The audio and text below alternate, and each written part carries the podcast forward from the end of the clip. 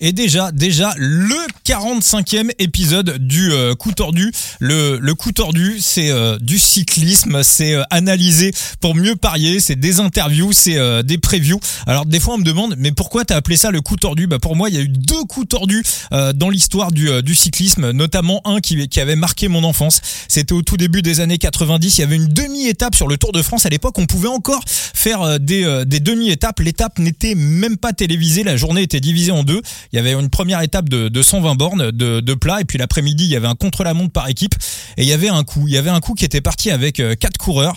Il y avait Franz Maassen, il y avait euh, Claudio Capucci à l'époque qui était un illustre inconnu. On avait aussi Renan Pinsec et euh, on avait laissé partir les quatre comme ça en début de Tour de France et ils avaient pris plus de 10 minutes d'avance et Renan Pinsec, tout le monde l'a oublié mais avait failli remporter le Tour de France. Alors Claudio Capucci, je peux vous dire que Greg Lemon avait ramé mais ramé pour réussir à revenir sur lui et Claudio Capucci avait failli avait failli gagner euh, le, le, Tour de France. Il avait terminé euh, deuxième et puis ça avait lancé sa carrière, une grande et belle carrière qui avait ensuite inspiré la carrière de Marco Pantani. Donc voilà pourquoi j'ai appelé ça le coup tordu.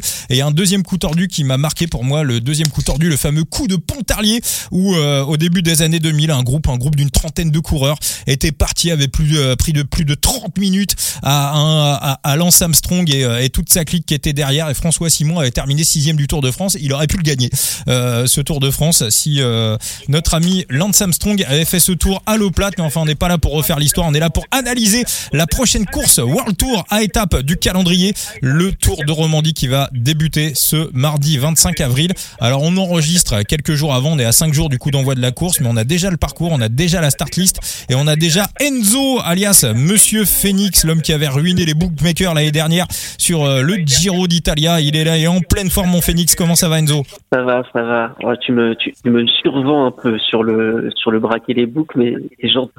Oh, tu leur as fait mal. Tu leur as fait très très mal. Et il est là aussi en pleine forme. Des personnalités du showbiz lui envoient des, des messages en privé. Il va bientôt faire le tour des boîtes parisiennes. Euh, c'est euh, notre ami euh, Thibaut, alias Latib, également dans la place pour ce nouvel épisode du coup tordu. Ça va, mon Thibaut? Ouais, j'étais en train de réfléchir à un autre coup tordu. Il me semble que Vinokourov, euh, ah non, c'était un coup de mallette à Liège-Bastogne-Liège. J'étais encore sur la doyenne, pardon. Alors si vous aussi vous avez d'autres coups tordus, hein, n'hésitez pas à, les donner euh, en commentaire sur euh, les réseaux sociaux. Hein. Pour moi, le coup de Pontarlier et la fameuse étape de, de 1990 sur le Tour de France, c'est voilà pour moi les deux plus gros coup tordu de, de toute l'histoire. Et je ne sais même pas si dans l'histoire du cyclisme moderne, on reverra un jour un, coup tordu. Alors peut-être Oscar Pedrero, la fameuse année où Landis avait été disqualifié, qui avait repris une demi-heure comme ça sur une échappée gratuite et qui a fini par gagner le Tour de France sur, sur tapis vert. Mais là, on était plutôt en fin de, on était plutôt en fin de Tour de France. Donc c'est pas, c'est un coup tordu. Oui, c'est un coup tordu. On peut aussi le classer dans les coups tordus. Euh, bref, est-ce qu'on va avoir un coup tordu sur ce Tour de Romandie 2023 Je ne sais pas. En tout cas, on va euh, décortiquer et analyser le parcours et euh, Enzo, bah, je vais me retourner vers, vers toi pour, euh, pour ce parcours. Est-ce que tu peux le présenter un petit peu à tout le monde? On a cinq étapes, dont certaines qu'on a déjà vues. Euh, cinq étapes plus un prologue, du coup. Mmh, totalement. Euh, pour ouvrir le, pour ouvrir le, le, ce tour de Romandie. Euh, prologue d'un peu moins de 7 km le long du Rhône. Ça va être joli, c'est super le Rhône. Euh, deuxième étape, euh, euh, première étape du coup, on a on a deux cols répertoriés, mais le sommet du, du, second est quand même assez loin de l'arrivée, à près de 50 km, et ça va être relativement plat jusqu'à la fin. si c'est bien géré, normalement ça peut ça peut ça peut convenir à des sprinters qui passent qui passent bien la montagne. Hein. Les plus frais auront quoi se, se, jouer la gagne. étape 2, euh, plusieurs cols répertoriés, hein, ça va être vallonné à peu près toute un peu toute la journée. On doit avoir 2700 mètres de dénivelé positif euh, à peu près. Euh, faudra voir euh, si ça si ça vit assez dans les dans les difficultés sur les sur les 30 40 derniers kilomètres pour pour pour faire sauter les les, plus rapides. Euh, là, honnêtement, j'ai pas trop de, j'ai pas été assez regardé en profondeur cette étape pour te dire si ça peut finir au sprint entre des, sprinters qui passent bien les bosses ou entre punchers. Euh, faudra, étudier un peu plus. L'étape 3, c'est un chrono. Alors un chrono qui est très vallonné. 19 km, mais avec près de 400 mètres de dénivelé positif, qui est, ce qui est quand même pas mal. Et, euh, et euh, donc, qui dit chrono vallonné, hein, quand tu montes, en général derrière tu redescends. Les, les 7-8 derniers kilomètres, quasiment, ça va être que de la descente. Euh, une descente avec quelques virages euh, qui, qui, vont passer dans des villes. Euh, donc, il faudra voir hein, si le temps est clément, ça devrait le faire. S'il pleut, attention, attention à certains virages, même si ça, devrait aller dans l'ensemble. Euh, étape 4, c'est l'étape de Thion 2000, si je dis pas de bêtises, Vincent? Hum, hum, hum, C'est bien ça. Ah, ok, Thion 2000, qui est, alors qu'on avait pu voir sur le Tour de Romandie 2021. Totalement. Euh, remporté par Woods, euh, avec la chute de Geraint Thomas dans le final, au moment du sprint. Ouais, déroulé dans un, dans un, dans, dans, une météo impitoyable. Ouais, la neige, j'ai rarement, j'ai rarement vu ça. Ouais, c'était à la limite du praticable. Voilà. Voilà, donc euh, à voir si cette année euh, le temps sera plus clément ou non. Hein, mais euh, donc là, c'est une arrivée pour pour gros grimpeurs. Et dernière étape, là normalement c'est sprint. Hein. On a une vraie côte répertoriée en milieu de parcours, mais normalement ça devrait ça devrait convenir à des sprinteurs dans le final. Thibaut, un mot sur le parcours? Romandie pluvieuse, parieur amoureux. c'est romantique, c'est romantique tout ça. Bon, euh, mon Thibaut. Alors, tu l'as dit Enzo, hein, il y a allez, une, voire peut-être deux étapes qui peuvent euh, convenir aux, sprinteurs. Euh, on rappelle quand même que l'étape 2 hein, qui arrive du côté de la de la chaude de fond, euh, c'est une étape qu'on avait déjà vue en 2019. C'était un groupe d'une quarantaine de coureurs qui s'étaient disputé l'arrivée et c'est Roglic qui avait gagné devant Godu. Donc voilà, ça c'est quand même un scénario qui éliminerait, qui, qui éliminerait les, les purs sprinters. Euh, on va faire un petit tour de, on va faire un petit tour de la start list. On a du, euh, on a du euh, des sprinters, on a du, du, du Cavendish, on a du, euh, qu'est-ce qu'on a? On a du Eitan Hater, on a du Nicolo Bonifacio. Nicolo qui revient très très bien. Enzo d'ailleurs, est-ce que tu peux nous, nous en dire un petit mot, toi qui spécialiste du cyclisme italien? Ouais, non non, en fait mon sprint, le sprint qui gagne sur le Tour de Sicile, je t'avoue, j'étais assez impressionné. la, la facilité. Alors, on n'avait pas le plateau de sprinter le plus relevé du peloton. On va, on va, se calmer. il y avait un peu de monde quand même. Euh, hein. je trouve que le, oui, bon, oui, oui, il y avait du monde, mais euh, t'avais clairement pas le top mondial non plus euh, face à lui. Euh, voilà, un Cavendish qui est un peu, un peu trop discret cette année. Viviani, je pense qu'il en a plus rien à foutre. Euh, lui, il préfère faire des sprints en côte à 6%. Euh, donc, mais non, non, par contre, ce qu'il a montré, c'est très encourageant. C'est vraiment, on, peut, on peut le revoir, on peut le revoir cette année, ça c'est sûr et certain. Thibaut, est-ce que c'est une ou deux étapes qui peuvent convenir à des sprinteurs qui passent bien les euh, Est-ce que c'est pas du coup humain pour notre ami Nando? Oh, Il y a quand même des prétendants à côté. Hein. Il, y a, il, y a, des prétendants à savoir aussi notre euh, bon Ethan où on voudra peut-être durcir un peu pour lui et voir si on peut pas bah, faire sauter euh, faire sauter un, un Nando mais Nando est-ce que Nando est là aussi? C'est ça le truc ah bah oui il est là oui. en tout cas il est annoncé sur la start list hein, de la Movistar ah oui. ouais je le vois ouais Pardon, je le vois.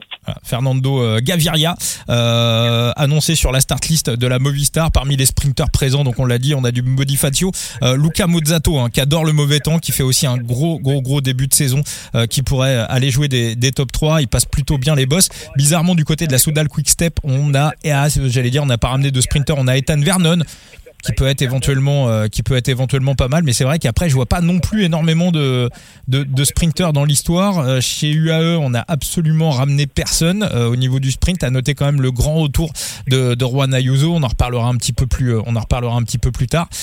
Sinon ouais c'est vrai que ça et puis on a on a Magnus Kort Nielsen qui peut éventuellement tirer sa son épingle du jeu sur des sprints de 40 à 50 d'ailleurs la, fameuse étape 2 de la chaux de fond ça peut être quelque chose qui lui euh, qui lui convient totalement. Euh, voilà pour ce petit tour des pour ce petit tour des sprinters. On a deux contre la montre. Alors deux contre la montre très particuliers, un prologue et un contre la montre en boss. Thibaut, est-ce qu'il y a tout de suite sur les, les prologues, est-ce qu'il y a un nom, est-ce qu'il y a un spécialiste dans la start list qui qui qui qui retient ton ton attention, un ou plusieurs? Sur le prologue, il y a quand même des.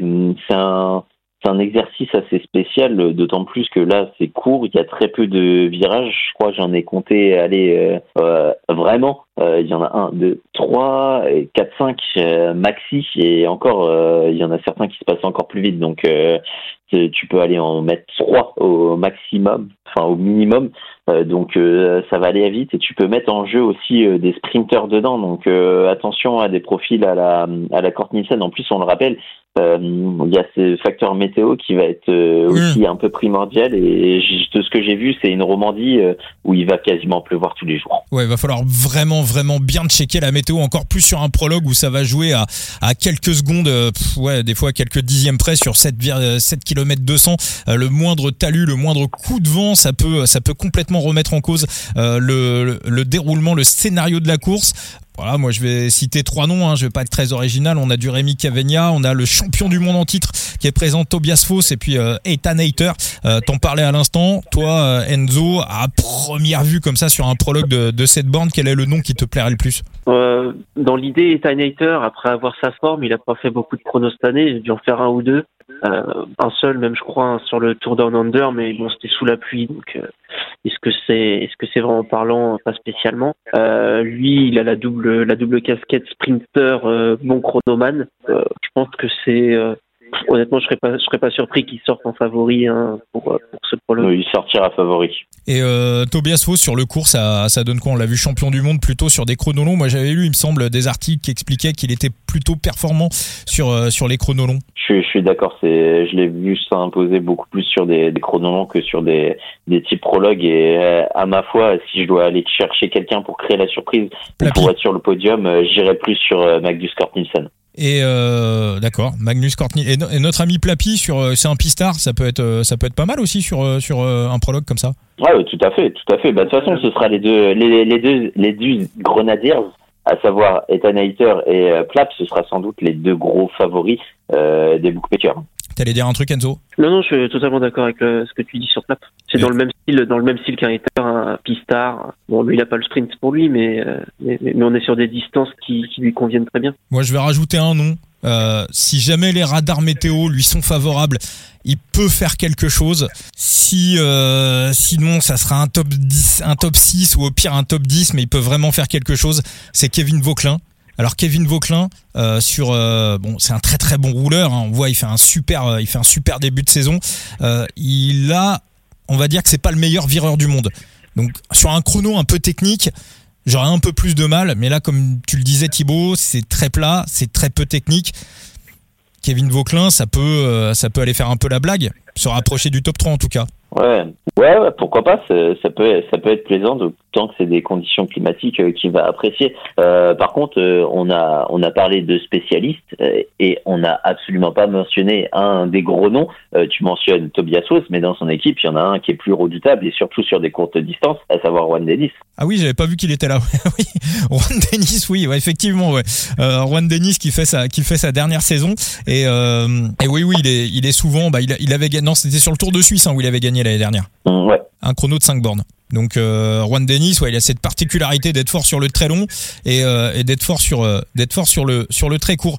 Euh, on a fait les sprinters, on a fait euh, les les rouleurs, bien évidemment la troisième étape, hein, ce chrono en boss. Tiens d'ailleurs, est-ce que il y a, y a un nom qui vous plaît comme ça sur sur ce chrono en boss qui, qui, qui qui retient votre attention? Ça sera un exercice très très différent du prologue où on aura donc une troisième étape avec un, un chrono avec une, une, ascension au milieu, une descente un petit peu technique. T'en parlais tout à l'heure, Enzo. Est-ce que pour toi il y a on, va, on va retrouver des, profils un petit peu différents que, sur le prologue.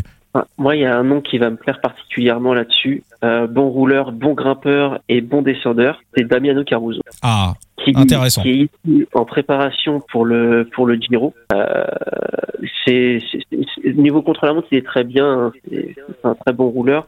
Et euh, bon, par contre, sur le Tour de Sicile, sur la dernière étape, il a explosé.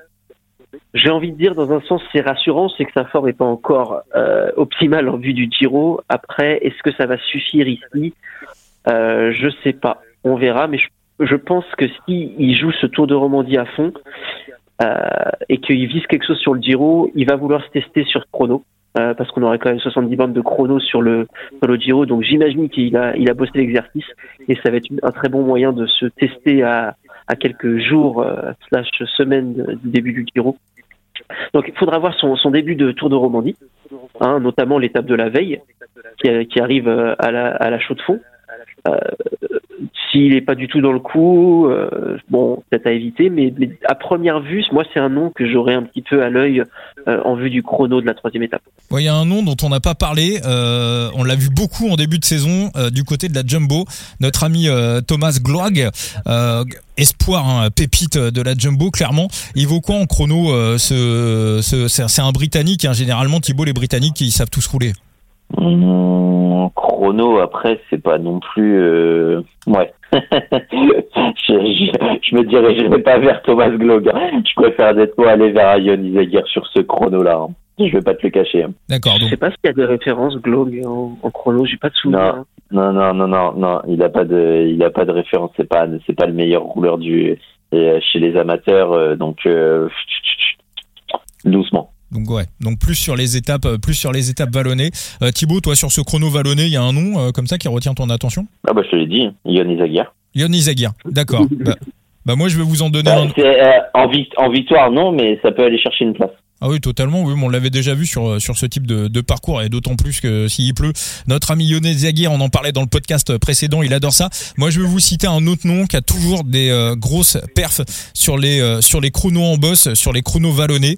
Euh, c'est ça va faire plaisir à notre ami Kalash. Euh, c'est Gino Madère. Gino ça descend très très bien il aime le mauvais temps et euh, regardez ses euh, regardez ses stats sur les chronos. Alors l'année dernière, il avait fait troisième, c'était sur le chrono du Tour de Suisse. Bon, ça avait rien à voir, c'était un col long, mais il y avait eu aussi euh, une, autre étape, bah aussi sur le Tour de Suisse où on montait, on redescendait derrière. L'ascension était un petit peu plus longue, il y avait six bornes et pareil, il avait été chercher un, top 3 alors qu'il n'avait pas été très très bien sur sur le début du sur le début du, du, Tour de Suisse. Donc à chaque fois sur ce type d'exercice, il il se trouve quasiment jamais. donc voilà, moi ça sera probablement, on reverra les cotes, mais ça sera probablement un top 3 de, de Gino Madère. On va aller tout de suite sur euh, les favoris. Euh, je peux en rajouter un. Vas-y mon Thibaut. Qui sera sous les radars. Euh, on l'a vu en baisse de régime sur les dernières années, mais son chrono sur Grand Camino était peut-être un signe de retour. On le voit, les Movistars quand même recommencent à, à bien performer. Est-ce que ce serait pas le moment de revoir un Will Barta mmh. au top sur l'exercice? Je me pose la question honnêtement. C'est vrai qu'il avait, il y avait eu un chrono sur le Tour d'Espagne où il avait fait jeu égal avec euh, Tonton Roglic. Ils avaient fini à égalité tous les deux. Euh, c'était aussi un truc qui se terminait. Alors c'était un peu différent, mais c'était tout plat et on terminait sur une ascension. Donc euh, ouais, Will Barta, c'est aussi quelque chose qui. Ne, ne remue pas le couteau dans la plaie. Ah, t'avais joué, t'avais joué Will Barta ce jour-là. T'avais une cote à combien? Podium et vainqueur, je sais plus, mais c'était énorme et ça s'est joué à tellement plus. Écoute, on, ne remuera pas le couteau dans la plaie. Alors euh, Thibaut, on va passer sur euh, les favoris de, de, de, ce Tour de Romandie 2023. Euh, on est d'accord, l'étape Rennes, l'étape de, de Thion 2000, probablement le mec qui arrivera au sommet en haut de Thion 2000, de Thion 2000 et probablement le mec qui va gagner ce, ce Tour de Romandie, Enzo. Oh, il y a de grandes chances. Hein. Après, euh, le, le chrono peut jouer aussi, même s'il est vallonné et que ça devrait permettre à, à des grimpeurs moins bons rouleurs de, de, quand même rester dans le match. Mais euh, oui, on peut imaginer que, euh, que, que le gars qui va s'imposer en haut de Thion de Nil, si ça, si ça se joue entre les favoris, sera très très bien placé pour, pour, pour remporter le, le classement général. On rappelle, un hein, Thion 2000, c'est une montée qui est terrible. C'est euh, peut-être l'une des plus dures d'Europe. On monte à plus de 2000 mètres d'altitude. Il y a 21 km d'ascension. C'est une montée qui fait euh, plus d'une heure. C'est euh, typique des grosses montées, des grosses ascensions des, Alpes. On est quasiment sur du 8% de moyenne. C'est dantesque. Si en plus ça se déroule comme il y a, deux ans par mauvais temps, c'est voilà, c'est un véritable cauchemar pour les coureurs, encore plus pour ceux qui n'aiment pas le, le, mauvais temps. Thibaut, on est d'accord. Hein, c'est clairement l'étape qui va être décisive euh, Avec le chrono de la veille, euh, à mon sens, oui. Euh, faut être très bon grimpeur, mais aussi avoir des capacités de, de rouleur sur, sur ce Tour de Romandie pour aller s'imposer. Alors on va passer sur les, les favoris. Thibaut, euh, pour toi. Euh, si tu avais un ou des noms à donner pour euh, la gagne ou pour le top 3 c'est vrai que c'est quand même assez ouvert hein. on n'a aucun on a aucun de nos nos goats on n'a pas Droglic on n'a pas Pogacar on n'a pas Jonas Vingegaard. Donc à partir de là les vainqueurs potentiels de grand tour ne sont pas sur la start list. Donc ça va être ultra ultra ouvert. Thibaut ton top 1, ton top 3 euh, Mon top 1, c'est grande hésitation, mais je pense que ce serait Damiano Caruso. Honnêtement, au vu de ses qualités, de ce qu'on a vu, euh, il a tout pour, euh, pour aller s'imposer. Euh, un top 3, Yoni Zagir. Et après, après j'ai une hésitation entre deux coureurs. un coureur qui va sortir d'un stage de TID, euh, qui va être aligné sur le Giro et qui va être coéquipier de luxe, qui a de bonnes euh, capacités en contre-la-montre et qui grimpe très bien. Euh, à voir comment il sort de stage, mais euh, un faux Thomas Nada, ça peut mm. peut-être aller chercher la place. Et, et j'ai des interrogations sur sur Romain Bardet. Romain Bardet, on le sait, il est dans une certaine forme. Euh, il entre dans ce bloc et il a fait d'énormes progrès depuis qu'il est à la DSM en matière de chrono. Donc à mon sens, il en perdra aussi très peu et ça peut être un sacré candidat sur Tion 2000. Enzo, est-ce qu'il y a des noms que tu as cochés pour euh, ce Tour de Romandie? Euh, bah, je, suis d'accord sur Caruso. Hein. Pour moi, il est, il, est, en préparation pour le Giro. Ça semble fait que monter. Euh, le chrono sera à son avantage. Euh, il a aussi pour lui une petite, une bonne petite pointe de vitesse euh, en cas de d'arrivée en petit comité. Il, il, coche beaucoup de cases après avoir sa forme par rapport aux adversaires, mais pour moi, il est, il finit podium du, du classement général. Je vois qu'il y a les frères Yates aussi qui sont, qui sont alignés. Euh, Simon est plutôt pas mal en chrono. On a vu qu'il s'est mmh. amélioré mmh, mmh. grandement depuis, depuis deux ans. Euh, pour moi, ça peut, ça peut jouer le podium aussi euh, final. Hein. C'est vraiment pas mal. Euh, sinon, sinon, qu'on a d'autres euh, Ayuso, faudra surveiller, mais c'est sa reprise. À mon avis, il va être, il va être vraiment trop court. Hein, faut pas s'attendre. Faudra pas être surpris s'il prend un tarif. Euh, lui, c'est pas, c'est pas un objectif. On va juste lui laisser le temps tranquillement de se, de se remettre de sa tendinite qui est quand même euh, été très très longue à, à se soigner. Donc ouais, non, je Yet et Caruso, euh, moi c'est des noms qui me plaisent bien. Euh, Thibaut, euh, on n'a pas parlé de Thibaut?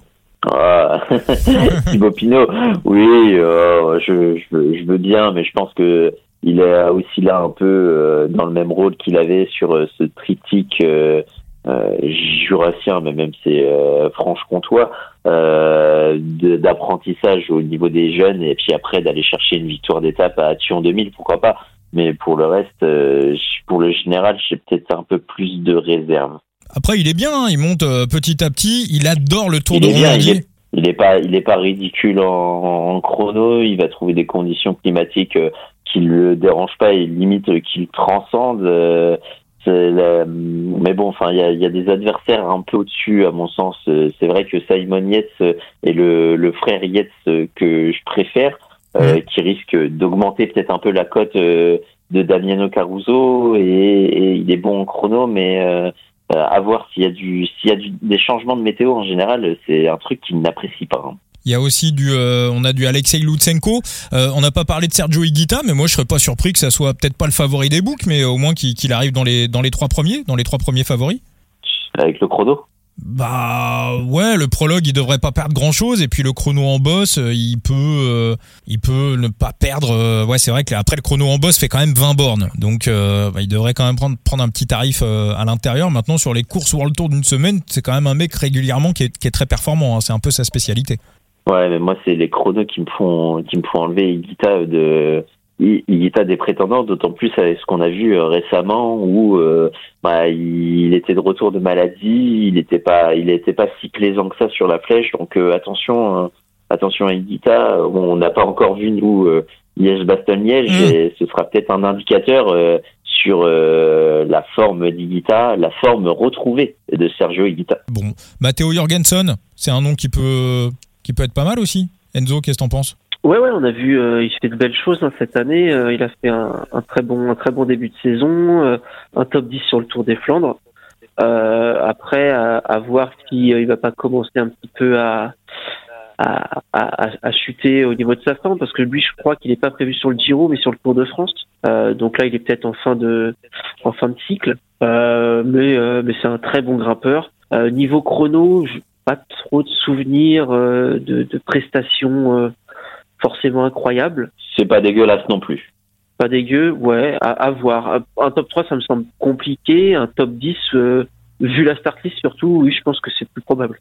Bon, bah moi je vais vous donner euh, le, le, nom que j'ai coché pour euh, pour euh, pour ce tour de, de Romandie. Ça sera gagnant et ça sera et ça sera podium et ça va faire encore une fois plaisir à l'ami Kalash, Gino Madère. Hein. Pour moi, ça coche complètement les cases, à la fois sur le chrono en boss où il devrait bien s'en tirer, aussi sur la montée de Thion 2000. Alors le problème de Gino Madère de temps en temps, c'est que c'est qu'il peut il peut aussi bâcher une étape ou deux, mais mais il est à domicile si il s'il se met dedans. On l'a vu plutôt bien sur sur Paris-Nice. Il était au-dessus de la forme qu'il imaginait. Euh, donc je pense qu'il a dû continuer à travailler. D'ailleurs, vous avez entendu, il est chez Tudor euh, pour la saison prochaine. Ce serait une connerie, ça, non euh, Qu'est-ce que t'en penses, Thibaut? Bah, C'est une équipe qui surfe sur une belle vague quand même. Donc c'est pas c'est pas non plus un mauvais transfert. Après, oui, bon, il va perdre le bonus Bahreïn, mais bon, le bonus Bahreïn a un peu disparu depuis le temps. Donc bon, non, ça, peut être ça peut être un bon choix d'être dans une équipe euh, assez nationale. C'est vrai que si en plus Tudor vise éventuellement une montée en World Tour, après je dis ça, mais c'est vrai qu'aussi en France on a des on a des, euh, des équipes euh, pro team qui, qui, qui réussissent très bien. Arkea l'a été pendant très très longtemps, et puis on a la, également la Total Direct Energy qui qui est aussi qui fait aussi de, de belles choses et, qui tient la route. non mais après blague à part, euh, on, va le dire, euh, s'il va chez les Tudors, ça peut aussi mettre euh, un certain moteur à sa carrière grâce à Cancellara. C'est pas faux.